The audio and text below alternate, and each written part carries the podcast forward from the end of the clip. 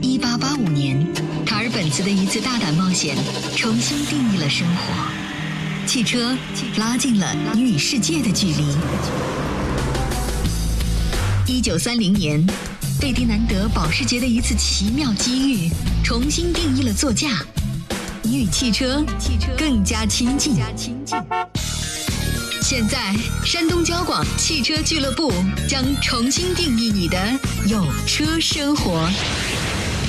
两小时线上直播服务，精彩纷呈，实时便捷，更多线下金牌服务体验，灵活掌握，省心透明。山东交通广播金牌汽车服务，尽在每天上午十点，汽车俱乐部。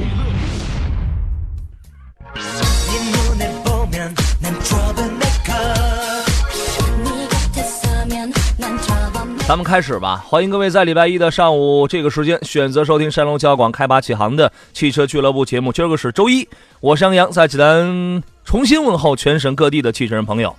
有人说最短暂的距离就是周六到周日了，最遥远的距离就是周一到周五了，对吧？但是呢，我是这样想的，现在已然已经过了春分了，已经是春天了。梦想生根发芽的地方，那绝不是在懒惰的阴影里。所以在辅一开始的时候，我祝愿所有的朋友，祝愿各位本周精彩。收获，当然也有微信平台上的朋友，呃，每次一听到我在报路况的时候来的特别的早啊。这个风小平、浪小静说：“听声音，杨洋又感冒了吧？没有吧？应该是吧？你疯了吧你啊？没有。”帅大说：“我来报道了，怎么听着杨洋好似刚睡醒似的？我跟你讲，我这还没开嗓呢啊！今天我就拿你们俩，我就先试水了。”呃，今天时间有限，我们尽量多聊点干货。两个小时的节目，前一个小时我们聊一聊近期上市的几款新车，我们要深度的来剖析一下。不是喜欢听我们侃车吗？咱们聊一聊几款新车，分别是吉利的博瑞、汉兰达、第九代的索纳塔、绅宝的 X 六五和东风风度的 MX 六，以及艾瑞泽七的 1.5T 啊。这是在今天的第一个小时要出现的，我们要深度剖析的这么几台车，有观点、有看法、有问题，欢迎各位跟我们来探讨。十点以后呢，是汽车俱乐部与一汽丰田合作推出的板块，叫做“对话车生活”。今天我们电话就不再开通了啊，这个原谅我们吧。今天咱们聊聊新上市的车子，四种网络互动方式，我可以看到你的观点和你的问题。新浪微博您可以艾特山东交广杨洋侃车，微信互动关注山东交通广播和山东交广杨洋看车团。另外呢，您还可以登录山东交广传媒网车友群的号码是二零零二幺五六五九。关于汽车俱乐部的淘宝网店啊。呃，搜索方式也非常的简单，各位可以在淘宝网的首页，在店铺一栏里搜索“金牌车服”四个字啊，金牌车服，那么你就可以找到自己自主的去选择优质底价的专业汽车用品，那就 OK 了。当然，本周有哪些格外精彩的活动，我们连线一下金牌特服小马哥。小马哥你好，你好杨洋，今天首先有什么事儿要告诉我们的吗？今天上来，小马哥先自报一下家丑吧。是吧？有一个好消息，有一个坏消息，先听哪一个啊？牛粪有的是，对吧？啊，来吧，说吧。先先把坏消息说一下啊。好啊。呃，今天小马哥呃早上起来来上线之后呢，发现这个咱们这个境外车服的网店收到了有史以来第一个差评。是吗？嗯。太好了，太好了，终于有差评了，你知道吗？你知道。我我整天被淹没在那种鼓励、那种好评当中，就是那种长篇论文和其他淘宝店都不一样。人家淘宝店一般回复就就给个好评啊，发货真及时，好评怎么怎么。然后我我们的这个听众每次好评完了之后都得写一篇论文，你知道吗？我从几几年开始听节目的，我最喜欢谁谁谁。我们整天被淹没在这样的一些个褒奖里边，使我一路向北找不到回家的二路汽车。说说那个差评吧，马哥把这个事情给大家来来还原一下吧，看是什么情况啊？嗯，呃，首先呢，这个用户可能是买了咱一本这个杂志，然后呢，这个呃，我们的后台上显示他是签收了，但是呢，嗯，可能用户是没有收到，哎，把把货给寄丢了，这发哪儿去了？哎，这个小马哥正在安排后台的工作人员查询，这是可以查的。情况，对，嗯，物流情况这是可以查的，啊，物流情况这是可以查的，对，可以查到的。呃，但是呢，这个这个事情，小马哥是有个态度的啊。呃，不管是您买的是一块钱的咱杂志，还是买的非常贵的东西，包括今天上线上线要说的东西，来来个大件儿，嗯，呃，呃，如果是因为物流原因，那么我们一定是给您包赔的，重新给你寄一份。对，这是应该的啊。呃，一元一元钱的杂志是吧？一一块钱拍了一杂志，然后由于物流的原因给搞丢了，不知道发哪去，但是最后最终是。显示是签收了，但是不知道是谁签了，对吧？对，哎，，这种情况我我们也是第一次碰到啊，问题出在这个物流这方面。当然你处理的还是非常好啊，也不枉我借了你十万块，嗯，这十万块不是还了吗？哪有？别别闹了啊！呃这个反正总之嗯，呃，总之就是小马哥这边和金牌车服这边工作人员是给咱用户一定一个呃非常满意的交代好以。，谢谢谢谢啊，谢谢嗯啊。呃，然然然后呢？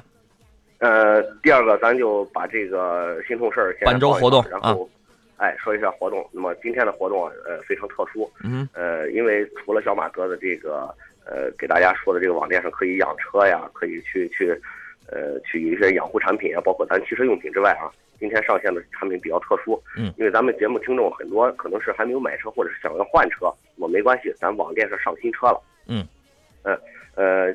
那么我们呢，今后呢每周都会推出一款特价车，那么可能就是一辆啊，嗯呃，小马哥在这里可以给大家保证，这款特价车虽然价格便宜，但是绝对是正规来源，全部在四 S 店完成提车。你的意思可能，你的意思可能就这一辆特价车，这得抢喽。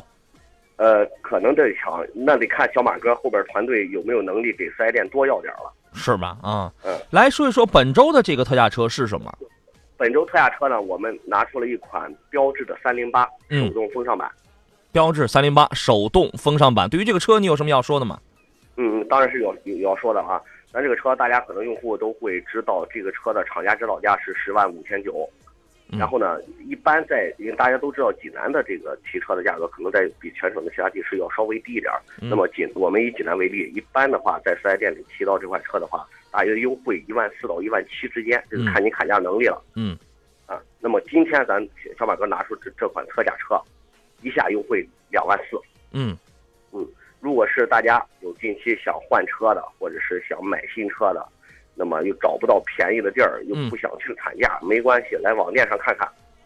那么我从网店我订购了这台车，第一，我需要从哪儿去看车去提车？第二，手续如何办理？呃，如果是您从网店上交了定金来看这款车的话，那么我们金牌车服的工作人员呢，会全程陪同您到四 S 店提车验车。嗯这个大家可以放心。比如说，有的用户在买车的时候可能会开车，但不懂车，呃，怎么去挑这款车，它有没有毛病，嗯我们有工作人员来陪同你来办理相关事宜。而且呢，咱的所有的这种发票什么的，全部是由这个四 S 店来开具的，真好享受啊。厂家的质保。OK，现在在我在我们的淘宝网的首页上就能够找到这样的一个活动信息了，是吗？对，现在淘宝首页的这个最上半部分比较显显显著的一个位置，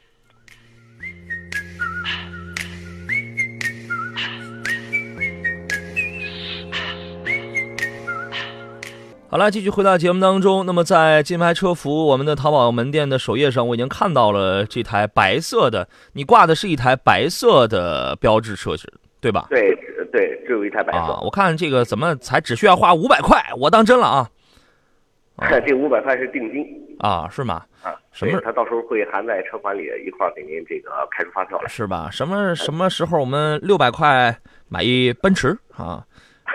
现可惜了了，现在没有桑塔纳两千了，你你懂吗？啊，不然这玩意儿这也老便宜了。呃，购买这个车除了通过通过我们之外，除了享受最低价之外，保障我觉得这是很多朋友特别看重的。呃，您给我们来说一说好吧？这个是这个小马哥想给大家这个详细介绍的这一点啊。除了这个在金牌车服购买这个咱们的特价车价格便宜以外，呃呃，很重要一点就是这个保障方面，因为呃大家都知道，在买这个新车的时候，可能会遇到四 S 店中的各种陷阱，比如说这种暗中加价呀，或者是匹配的赠品一块儿卖啊，嗯呃不是赠品，是精品一块儿卖啊，嗯，啊，包括匹配的赠品一块儿卖，你疯了？你啊？哎，这个我们全都剥离掉了，这个嗯就是竞车价。嗯嗯嗯哎，所以说大家可以放心。另外的话，我们工作人员给你陪同着，呃包括在挑车、选车，包括验车这方面，我们会有这个非常经验、有经验的技师，嗯帮您把整个车辆全部检测一遍啊，漆面啊、底盘啊，有没有漏油啊，呃，包括内饰啊，有没有异响啊，这些东西我们是有专业技师的。好，呃，这台东风标致的三零八手动一点零的优尚版，本周的优惠是两万四千元，对吧？两万四千元啊！各位可以对症下药，有喜欢的可以到我们的这个金牌车服的淘宝网店可以去看一看啊。这个搜索方式就是在淘宝网的首页，在店铺里，在店铺一栏里搜索“金牌车服”，那就可以了。好嘞，谢谢小马哥，再见嗯，再见。这个现在我们开始卖车了，哪一天我们可以卖大卖活人啊，是吧？把杨洋啊，把王英发呀，把赵一凡呐，全部都这个挂上去卖，嗯，这卖回去，王英发可以负责拖地啊，一凡可以负责炒菜，我可以负责唠嗑啊。当然有，当然有的时候这个自个儿一个人唠啊，这个也有疲惫的时候，所以你总得找一个。你比如今天我找的就是来自北京的啊，他应该是很开心，因为昨天晚上他老家的球队刚刚拿了二零一四到一五年度的 CBA 的总冠军，风华正茂的何先生啊，你好，你好，大家好，形容一下现在此刻你的心情吧。呃，还是替这个北京队感到这个高兴，呃，能拿到这个再次拿到这呃拿到这个总冠军的话，是吗在？CBA 的这样呃这样的一个一个大环境下的话，我觉得呃确实确实不容易，而且这帮呃这个球员的话也是非常拼，尤其 MVP 真是拼了。是啊，尤其 MP 三啊，哈 是我以为你得胳膊肘朝外拐呢，我以为你得这个靠着辽宁呢，你就你知道吗？啊，没有没有，因为当然不能。因为他们告诉我说辽宁离甘肃离得比较的近啊，哼这个我当真的听了。咱们来聊一聊，呃，尤尤其是上个礼拜啊，尤其是最近这这段时间上市了这些个新车啊，第一台车就是吉利的博瑞，这个车上一次的山东的上市发布会我还去了。呃，近日有一个新闻说，吉利汽车首批二十台吉利博瑞外饰礼宾用车交付仪式在北京的钓鱼台国宾馆举办。说这次呃交付的这个外饰礼宾用车搭载了都是吉利自主研发的 1.8T GDI 涡轮增压直喷发动机，全部都是吉利的博瑞。那么我们就要来了解一下吉利博瑞到它到底是一台什么样的车子？呃，是的，这个吉利的话呢，我们知道它呃有一段时间呃它的新车发布的话是呃应该说有一段的空档期，而在这个时候的话呢，发布了一台这个博瑞这个车型的话，呃总体的它的定位呃包括它的这个技术级别呃整个这个车型来讲的话，我觉得还是呃在自主品牌甚至于在合资自主里面呃和合资车型里面的话，它还是有一定的这个竞争力。这个车型的话，我也是比较看好。是在去年的年底的时候，一四年十二月的时候，他当时他推了一个 GC 九，GC 九，他在北京推了一个 GC 九的一个量产版的车型。实际上这次的博瑞它就是 GC 九，对吧？呃，用几个数字来概括一下这个车的话，就是四就是四米九，四米九代表这个车身的长度，中级车啊 B 级车。然后呢，两点四、一点八 T、三点五，这个代表的是它这个三款的发动机。呃，我觉得我我我们可以来聊聊这个新车的一些个特点啊。这是 GC 九，这是吉利最新推出的一款中级车。我因为我是零距离的接触了这台车，我认为这台车身上的亮点特别的多，一时之间让我觉得我应该从什么地方开始说说起。我认为第一眼打动我的就是它的这个中网。啊，前脸的这个进气格栅，它这个中网用那种水波那种涟漪式的啊。后来我发了一这个微信朋友圈，我我自我感觉写的还还还有那么点，还像小学一年级学生的那种作文水准。我说这种荡漾起来，这种微笑让人觉得心神荡心神荡漾啊。这个看到它的这个前脸的时候，你在想什么？呃，是这个这车的前脸的话呢，应该说是呃，相比较这个以往的这个吉利整个车型的设计来讲的话，它这次的话，呃，整个的外观的造型方面，我觉得还是这个还是比较的这种这种呃大气。相比较呃同级别的其他的品牌车型来讲的话，呃，在这方面确实呃，它也敢于在这方面有所创新。整车非常的大气，然后从这个前脸，尤其是下边的这个扰流位置来看的话，就是非常的运动。车身的侧面还有车身的这个尾巴，我说实话，我能见，因为这个车身上有很多的技术理念，很多的技术其实都是来自于沃尔沃的。呃，从外形的设计这种风格上，我仿佛也看到了一款更加大气版的沃尔沃的一个车体车型啊，你有这种感觉吗？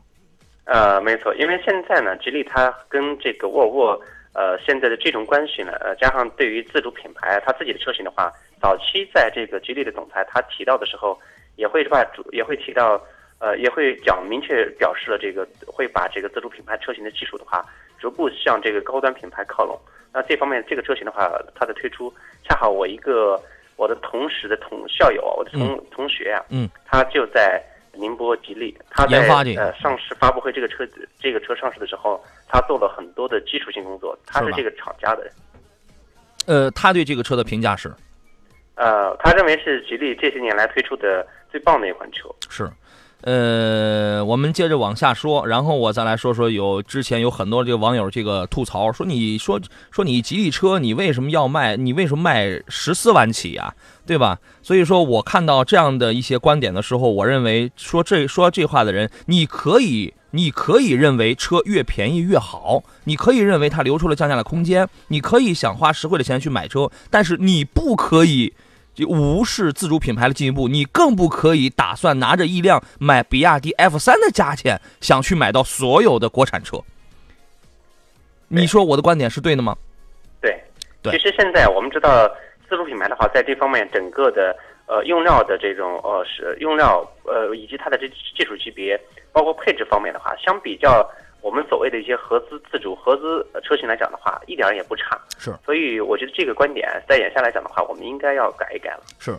另外，我觉得呃，通过我看的话，我觉得这个车上啊，它融入了很多这个欧洲的一些个典范的风范，然后同时有很多的这个中国，尤其是我认为是中国古代元素，然后在这里边的。比如说它前边的那个中网，就有点像那个中国那个那个叫什么，就是那种。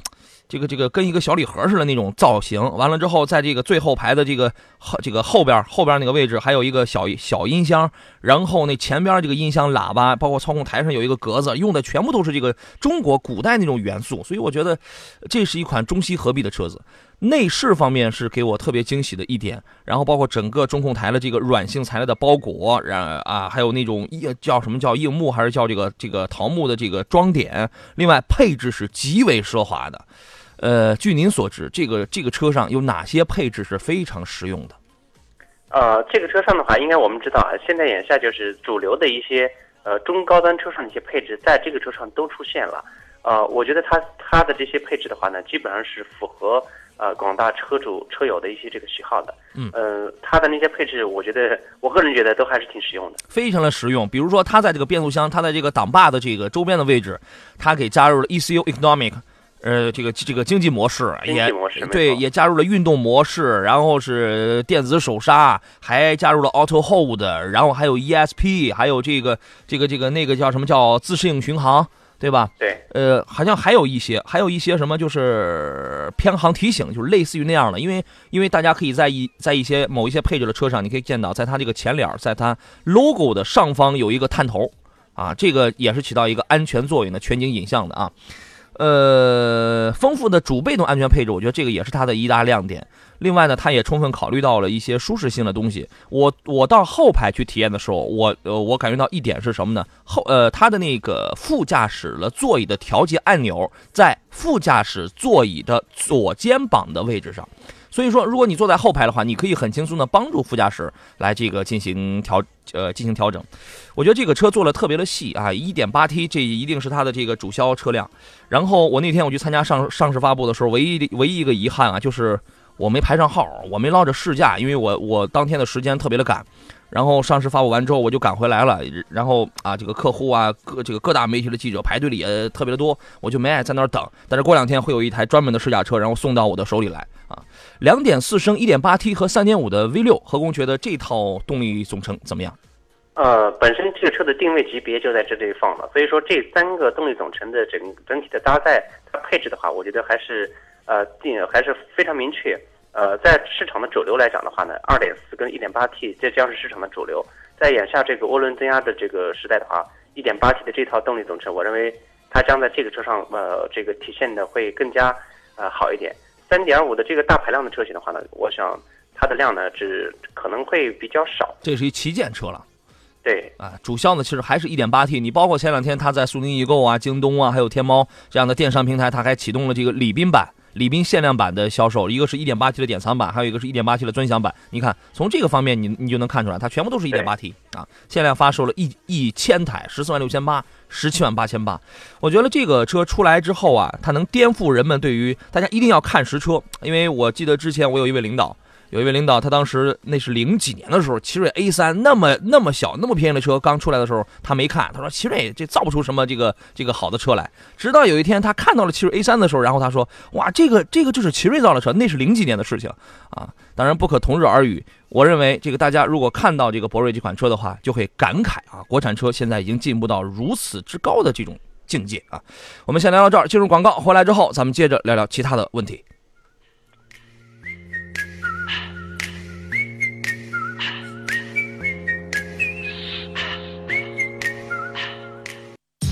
选车纠结，纠结；买车贵呀，贵呀；二手车太黑，太黑；理赔很难，很难；修车，修车，嗨，一言难尽呐。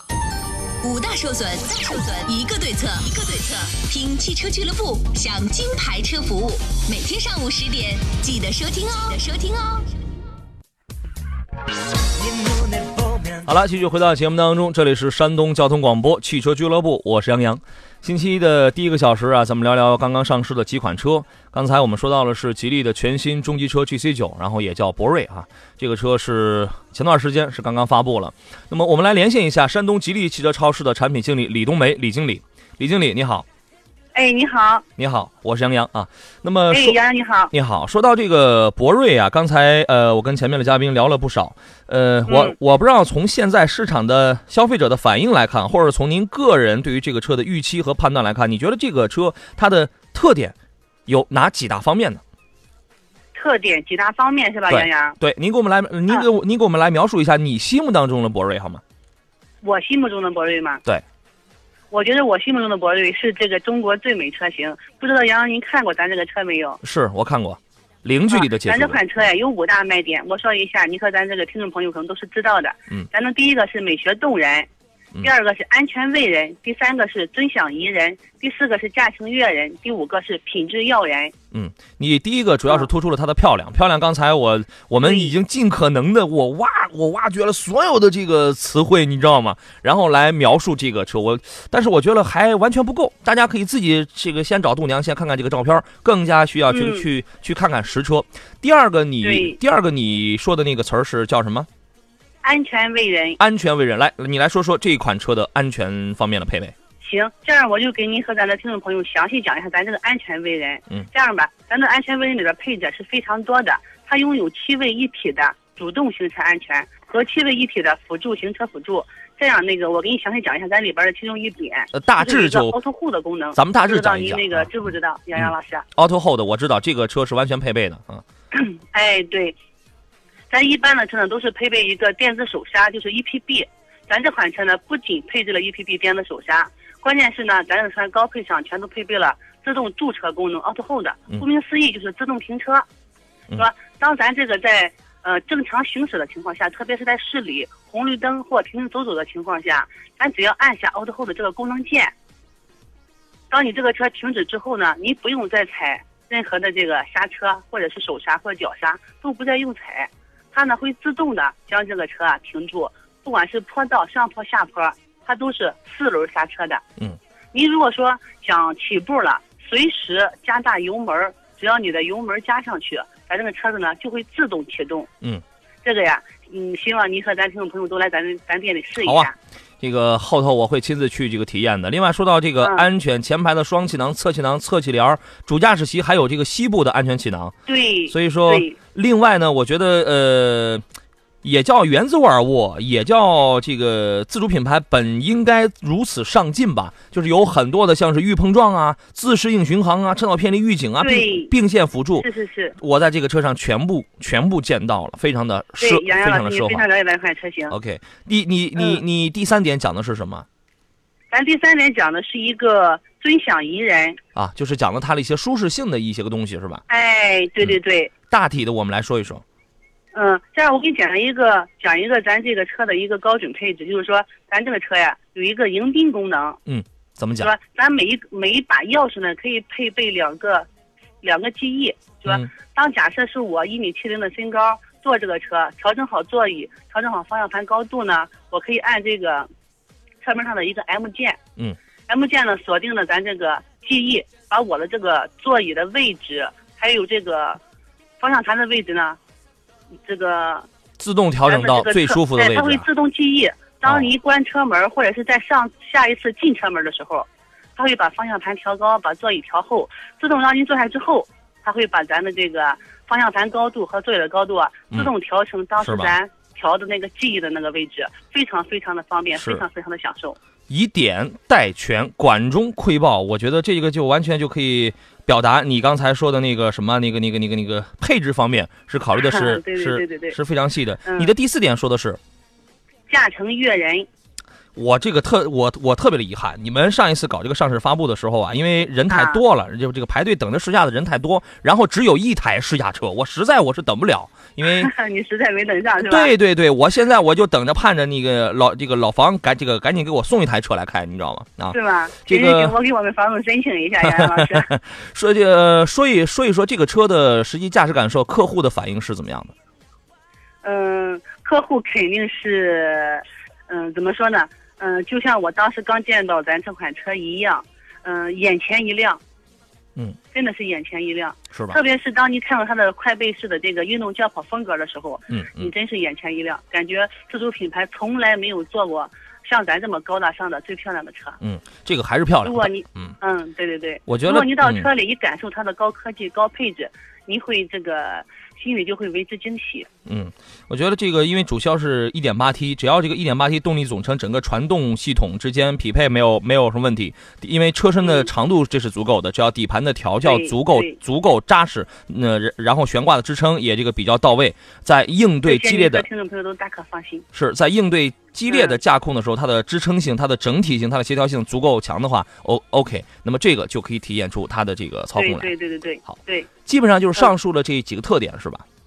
对对对对，还有一款，还有最后一个是品质要人。嗯，怎么讲咱这？个车的话是整车质保四年十万公里的，在同级同价位的车里边也是唯一唯一这么一个质保质保长时间的一款车型。嗯嗯嗯，好，嗯谢谢李经理，谢谢，再见啊。谢谢您，谢谢您，谢谢您，杨老师。再见啊欢迎您和听众朋友前来我们店里试驾。好，谢谢啊。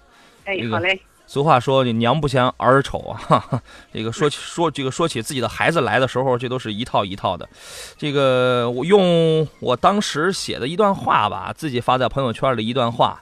来结束对于博瑞的评价，我说一股来自北欧的优雅，整个斯堪的纳维亚为我倾倒啊！因为就是这个斯堪的纳维亚半岛的几种风范嘛，我总是面带自信，微笑的涟漪让世人心神荡漾。处处可见了中国古代元素加之我身，使我在北欧之优雅与华夏之大气之间游刃有余。我用强健的腿征服大地，红色浇筑的铭刻，指我指的是那个 T G D I，是我澎湃的写照。自信昂扬间，肆意驰骋中，我大口呼吸，只为尽享这时代高贵味道。最后这句的意思是我看到了它的这个全景天窗，在同级别的车当中，我非常少见，那个开窗的这个面积特别的大。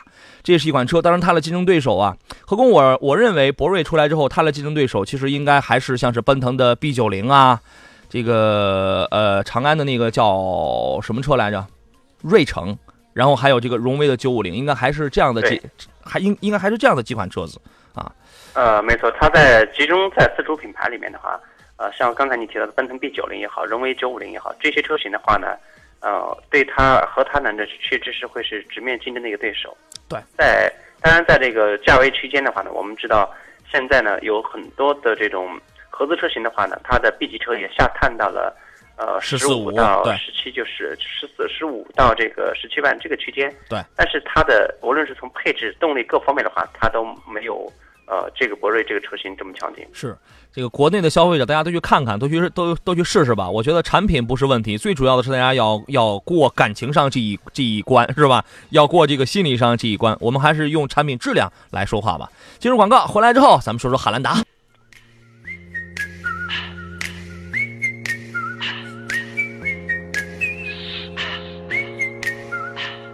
好了，我们继续回到节目当中。有情义有担当，一位来自泰安的朋友，他一个留言引起了我的我的兴趣啊。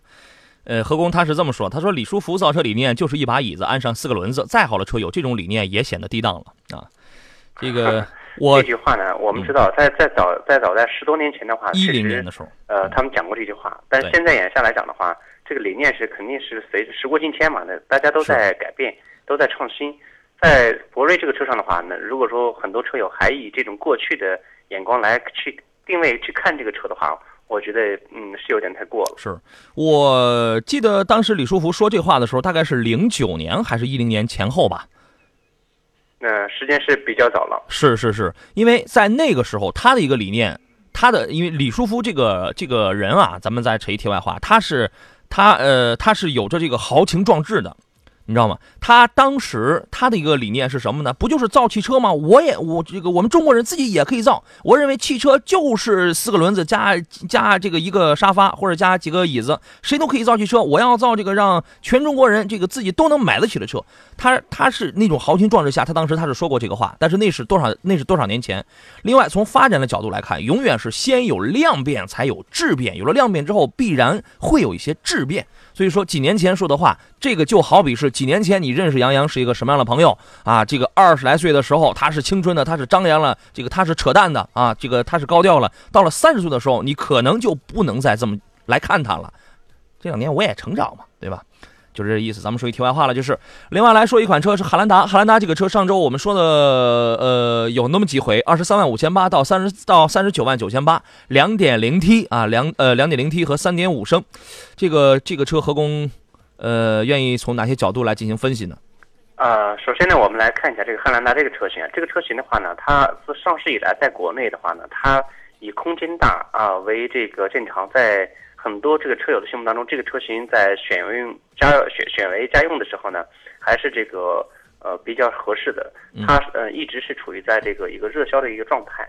而眼下呢，这个呃整个丰田的话，它把整个全系品牌进行了年轻化的设计，尤其是在外观内饰配置方面的话，都做了一些调整。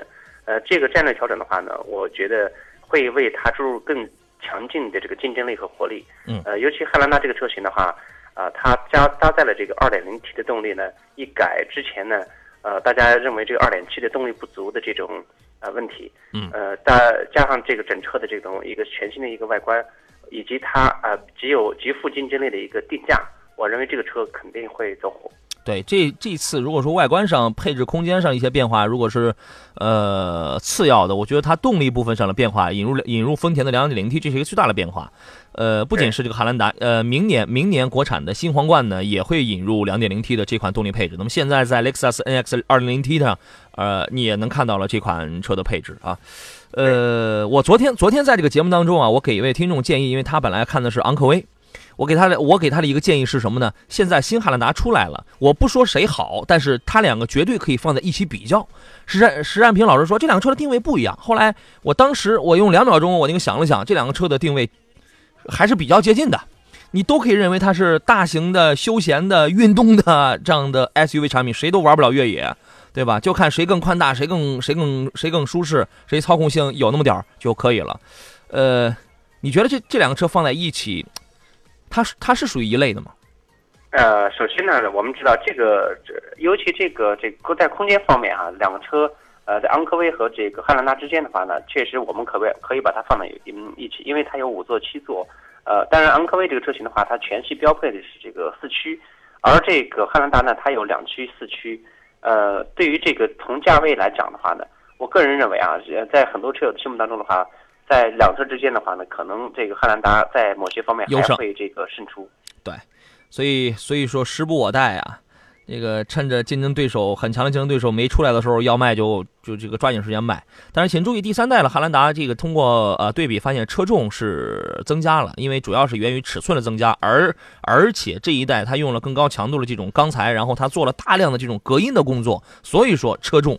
增加了，那么对于这样的一个车重两点零 T，到底是不是游刃有余？我觉得这个是需要拿到实车，我们来呃讲一讲啊，各位。呃，汉兰达我们之前说了够多了，所以今天我们我们就一笔带过了。来说说北京现代第九代的索纳塔，这个车是十七万四千八，然后两点零两点零的只有一台车啊，能看出来了。然后一点六 T 的有四款车，十七万九千八到二十一万七千八，两点四升呢是二十一万七千八到二十四万九千八。呃，昨天我发一微博，然后何工给的这个评价是价格会是拦路虎。没错，你怎么看？呃，因为我们知道这个韩系车，尤其是以现代呃为首的这些车整个车企来讲，呃，它上市呢，它的这个市场的竞争力最大的竞争力就是在价格层面。呃，这个车呢，咱们暂且不说它的呃外观配置，呃整体的这个技术指标怎么样，但它的定价呢，在这个价位区间，它。呃，我个人认为，确实是它的这个一个一个这个很重要的一个参数。嗯，这个问题呢，关系到这个车后市是否是否能走好。您觉得这个车目前它刚刚上市的价格稍微高一点点了？呃，我认为这个价格确实会高。实际上，以它呃在此之前的雅阁八代，呃，不是雅阁八代，索八哈，索八的整个市场情况来看，三万，嗯，我们知道这个车的定价，呃，还是明显偏高。但是因为索八的部分车型啊，是要和这个第九代它是要同堂销售的，呃，没错，所以所以说索八能降三万，但索九不可能降三万。呃，对这一块的话呢，它会把索八这个车型的话呢，它会有一定的市场这个空间还是有的。嗯，那索九的话呢，呃，这个车型的定价在放的这个位置，它拿索八来去拖索九，这种市场策略，呃，这个非常明显。嗯。呃，尺寸上比第八代呢有有一些加大，大约这个加大了一公分，这个轴距增加了一公分左右吧。然后外外形呢，呃，比索八看上去要要流线了。但是这个前脸前脸，我觉得这是仁者见仁，智者见智啊。索九的这个前脸和名图几乎就是一样了。你能从这个中网啊。呃，有那个蜂窝状中网的那个就是一点六 T 的，这个比较运动。然后呢，圆圈最普通的横条状的那个就是两点两点四升的啊。你从外观上你可以这样去认知。内饰的话，我觉得比较简洁啊，比较比较朴实，呃，但是比较的实用吧。啊，这个大留给留给大家自己去考虑。空间大家也可以自己去体验。我认为空间还还是不错的。这是它第一次搭载一点六 T 的增压引擎啊，呃，匹配的是。是六档的变速箱吧？六档的，六档一个一一款六档自动，因为现在现在整个车系的这个动力，呃，变速箱的话呢，除了在这个排量在呃一排量在这个就是在二点零以上的话，现在它全系改成了这个呃六六档的，只有一点四的这个像瑞纳那些车型还能还用四档，那其他的车型全是六档。一点六 T 的这套动力总成的话，其实我们并不陌生，呃，在这个这个现代的进口版的啊这个叫那个两厢小车上的话呢。早就一一直在用了。嗯，它一点六 T 的配的是七档的双离合。嗯，一点六 T 的七档双离合啊，这个我还没太注意。双离合这个变速箱的话呢，在呃现代上用可能是首次。哎，对你说的那个两点零和两和这个两点四的配的是这个六档的手自一体。对对，这是一台车子。呃，昨天在发布会上，然然然后他们好像还把那个百家讲坛的那个讲讲师啊。最年轻的讲师魏鑫，然后请出来讲这个平衡之道啊，让 一哎这个传承到这个车上，说它各个方面啊，它都在在讲究一个平衡啊，各位可以自己去体验。另外还有几款车，我们就要简单说了，一个是二十一号发布的北汽绅宝的 X 六五，这是北汽旗呃这这是绅宝旗下的第一款的 SUV，呃毫无疑问依然是要打萨博的这个噱头，毫无疑问也依然是绅宝原先轿车的那种家族式的脸孔，九万八千八。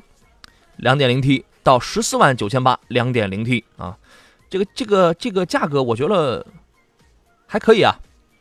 呃，从这个车来看啊，我们知道这个北汽的话，它现在呢，由于在北汽整个集团下属的话呢，它的这个呃在生产制造这一块来讲，它是有很强的这个一个基基础的。嗯。呃，北汽制造也好，还北京汽车也好，因为它隶属于北汽集团。现在生产的这款这个叉类呃，就是这款 SUV 车型的话，它搭载的这个 2.0T 的动力，再加一个呃这个五档手动和六档自动，整体的这个车的配置，呃，我们从这个硬件参数来讲的话，它的定价我认为确实是不高，不高而且这个车型的话，我在这边呃在没发布之前的话，我已经看到看到它的这个样车了。嗯，你觉得怎么样？车是不是除了内饰太难看了这个之外，车还可以是吧？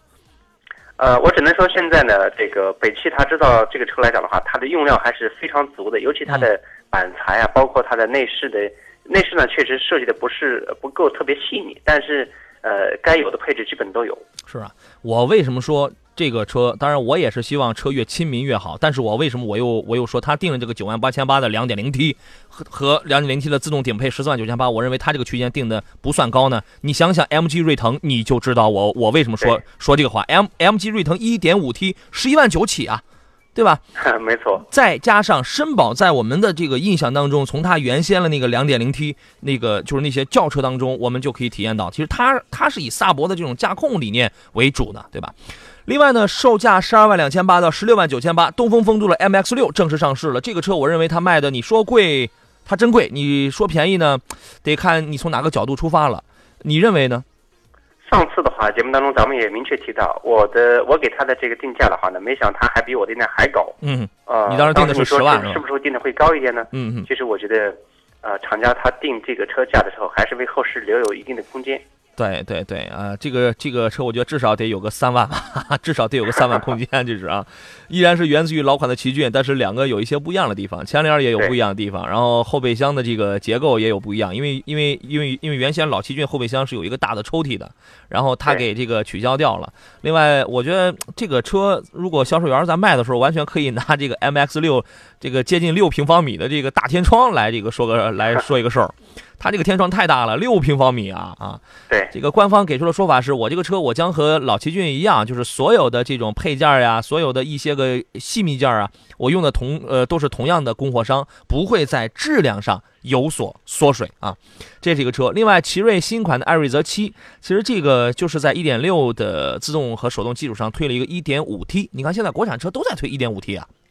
啊，没错，因为现在我们知道，这个在动力眼下这个拼这个，一是燃油这个经济性，第二是这个动力操控方面。动力操控方面，在排量不变的情况下，加涡轮，呃，这个改善它这个它的进气，呃，增提升发动机的性能，这是最有效的一个途径。嗯，呃，所以说现在呢，全系全品牌现在没有哪个品牌不用涡轮了。是啊，1.5T 的售价是七万九千九。其实我说实话，我认为在奇瑞家里，艾瑞泽这一这一支啊。这一族啊，它这个做工是特别，它是特别精细的。呃，奇瑞现在你得好好想想怎么把艾瑞泽给卖好，对吧？我我也我也有高端品牌啊，对吧？一点五 T 是七万九千九起到十万四千五，这让我想起了当时的一点五 T 的长城 C 三零。我认为长城长城 C 三零都可以卖到八万的话，OK，那一点五 T 的艾瑞泽从品质上出发，它的七万九千九完全没有问题，它值这个，它值这个钱啊。呃，这是上半段我们要说的几个车型，时间关系，我们只能这个把后边的几个简单来说。也再次感谢何工，谢谢，再见。好的，再见。我们要稍事休息，整点过后啊，将是汽车俱乐部和一汽丰田在每周一推出的对话车生活的板块啊。我们稍事休息，回来之后接着聊。